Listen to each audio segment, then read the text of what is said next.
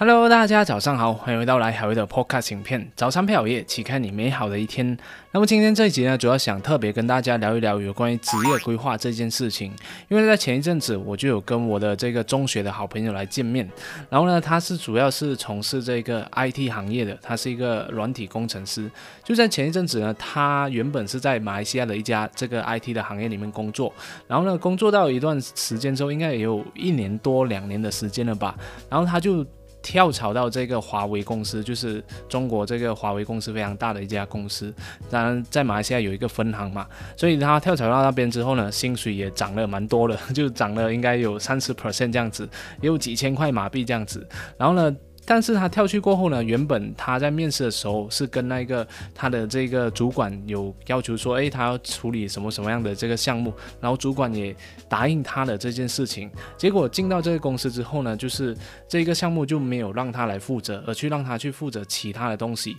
是有关于管理层等等的。但是他自己的这个方向呢，是想要成为一个。呃，就是呃技术专家的这个这条道路去啊去前进的，而不是想要做这种呃管理类型的、去领导类型的这一份工作。结果就是这样的一个原因呢，就要求了这华为公司好几次，应该也连续了三四个月这样子的一个时间。然后他就觉得很像都没有得到重视这个问题，所以他就离职了。他就又再跳到另外一家公司，而跳到另外一家公司的时情况下呢，他的薪水呢就降了，呃，应应该有几千块马币吧，就这样的一个情况。但是他还是毅然的跳跳跳到另外一家公司，因为他觉得。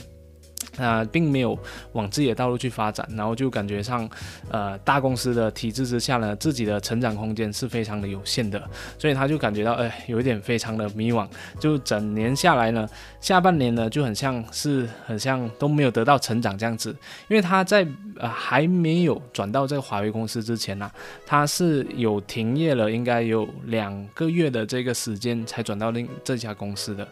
然后他停了两个月，就换了一家公司。然后换了一家公司之后，又觉得很像呃。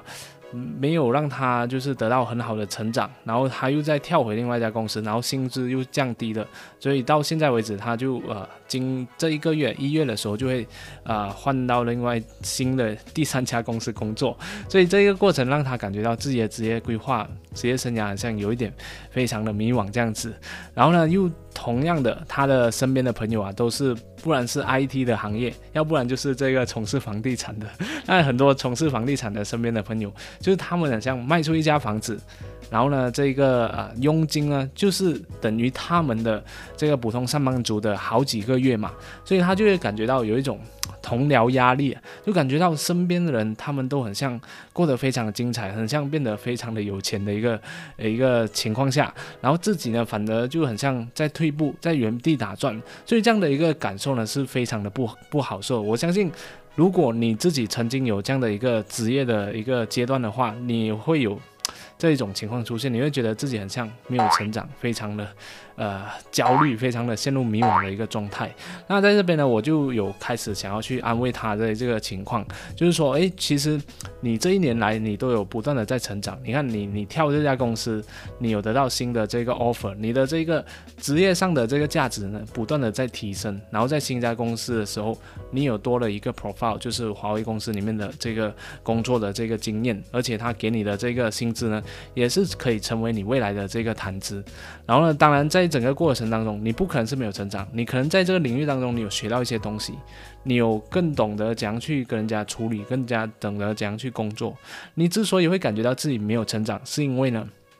你不珍惜自己得到的一些改变，不珍惜自己得到的一些收获，所以你就觉得自己很像。一直在原地踏步，所以这就为什么之前我会给大家做的那一个二十二道问题，去帮助你去理清自己过去一整年到底做了什么事情，还有去设定你新年目标的一个原因，就是呢，这二十二道问题就是可以让大家去很好的去诶知道自己很多时候还是有很多值得庆祝、很多值得感恩的一些事情发生在我们的身上的。像我自己也觉得，诶，没有什么成长在物质上面，但是呢，我的这个身体状况是变得越来越好的。所以呢，这个我是想跟大家说的，有时候并不是我们没有成长，只是我们不珍惜那一个我们自己得到的一些收获。那回到了这个职业规划的这个层面啊，之前我就有说了一本书，啊，在我们的成长读书会里面就有收录到这本书，叫做《优秀到不能被忽视》。这本书呢，是我推荐给每一个刚毕业的这个大学生。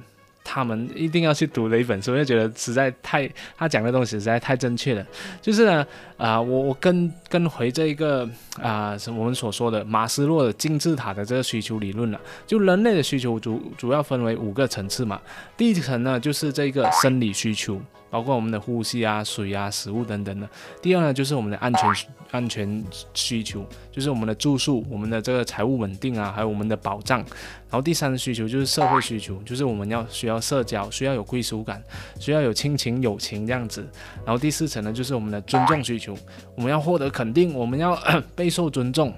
然后第四第五层呢，就是自我实现，我们要发挥自己的潜力，我们会感觉到自己有在提供价值那种满足感，呃，在自我实现，这个就是第五层。然后呢？啊，可能像我的这个朋友的这个例子里面嘛，那他基本上呢，这呃第一层到第三层都没有没有问题的，就是 他已经呃这个 IT 行业，他薪水也不会低到哪里去，也是蛮高的。然后呢，呃生存他也可以就是买一个房子，啊自己也可以够住，然后也呃财务状况也非常的稳定这样子，然后也可以经常跟家人去呃给家人家用，然后呢社会需求也是 OK 的，因为他还是有朋友啊。啊，只是少了一个女朋友而已。OK，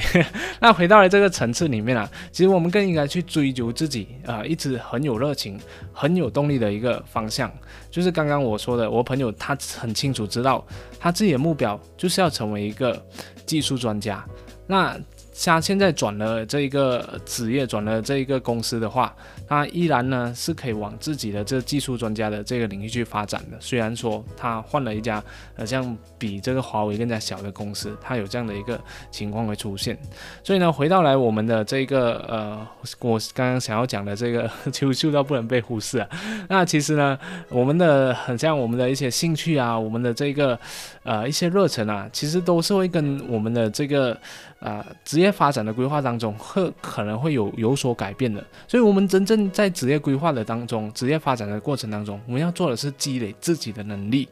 因为呢，兴趣呢，它并不是激励我们有没有去动力工作的那一个因素，而对我们的工作，呃，我们会不会喜欢做这份工作呢？主要是三个成因，就是呢第一就是我们的自主感，就同样的一份工作，同样的一个责任之下，它可以让你。自行的去安排这个工作内容、工作方式，还有跟谁合作，这种东西呢，这种呃自主感也会让我们更加的积极、更加的投入下去。然后第二呢，就是我们的对于工作的胜任程度，对于这个工作，我们是不是觉得自己有能力去可以完成这份工作，去达成目标的？它就会给我们带来这种成就感，驱动我们不断的去前进。然后第三个点呢，就是我们的这个归属感，这份工作里面呢，有没有上司经常？跟你嘘寒问暖，有没有同事呢？经常在你需要的时候来协助你，然后在你很像做的不错的时候来帮跟你一起庆祝这样子，这种归属感呢，这个就是环境带给你的，它会让你的工作变得更加有热情。所以我刚刚讲的这个自主感、胜任的程度，还有这一个归属感呢，就是根据这个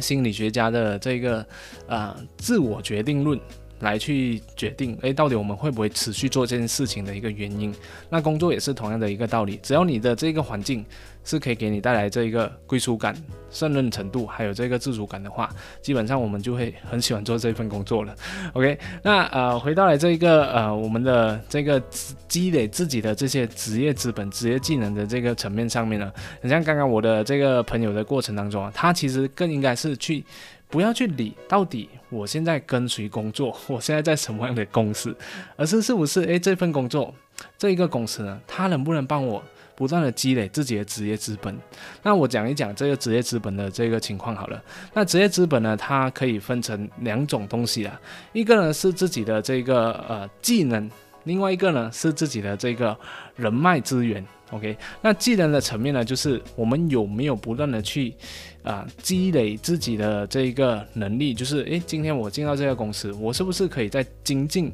自己在这个领域的这一个行业？很像我自己本身，我要不断的精进的，就是我关于创作的这一个技能，怎样用更加故事性、更加有趣的方式去写作，让我的这个频道的内容可以做得更加的好。然后呢，有没有一些更加高阶的，就是精致媒体的这个技术，是可以让我在不断的去提升，让我把我的频道可以做得更加的好的。还有包括一些很像简单的在网络上演说的一些技能，这个呢也是，诶，我是不断可以去积累的一些东西。看到？这一些相关领域的这个技能呢，它是可以让我未来呢可以得到很好的积累，它是不会不见的，它对我的这个职业发展是一定是有好处的。OK，然后第二呢，就是我们的这个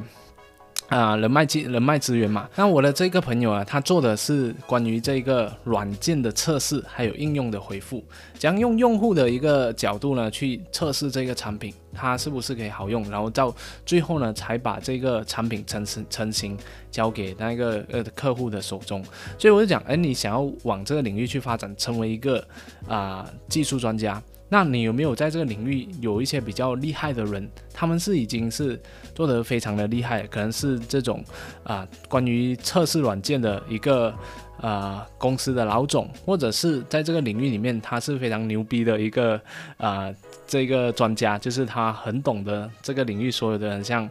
啊，hacker 啊，或者是呃那些啊软件的一些资讯啊等等的，你有没有去去认识接触这些人？或许啊，你们是互相交流之下呢，他可以给你指点很多一些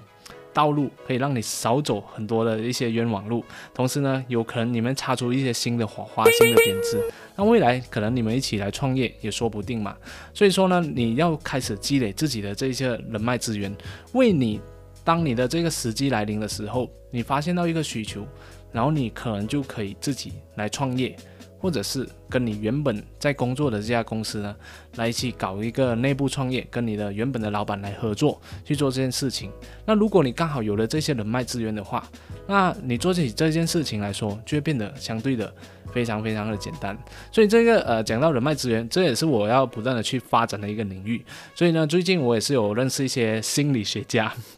还不是心理学家了，就是呢，他是呃读这个心理学博士毕业的一些人，然后呢，我有认识一些很像 coaching，就是这个呃培训的一些导师嘛，所以我就想跟他们哎经常交流一下有关于这个改变一个人行为的一些知识，然后还有一些经验的分享，那我们或许就会插取更多的这些火花，然后让我们哎，当我未来要做一个项目的时候，或许我就可以。召集这一群人一起来搞，把这件事情给做上来，这样子。那像前一阵子我就有跟呃一个啊 Alan 啊，就是我的一个好朋友，那他也是我的一个口才的一个导师嘛。那我就觉得很像在个人发展的这个途径当中呢。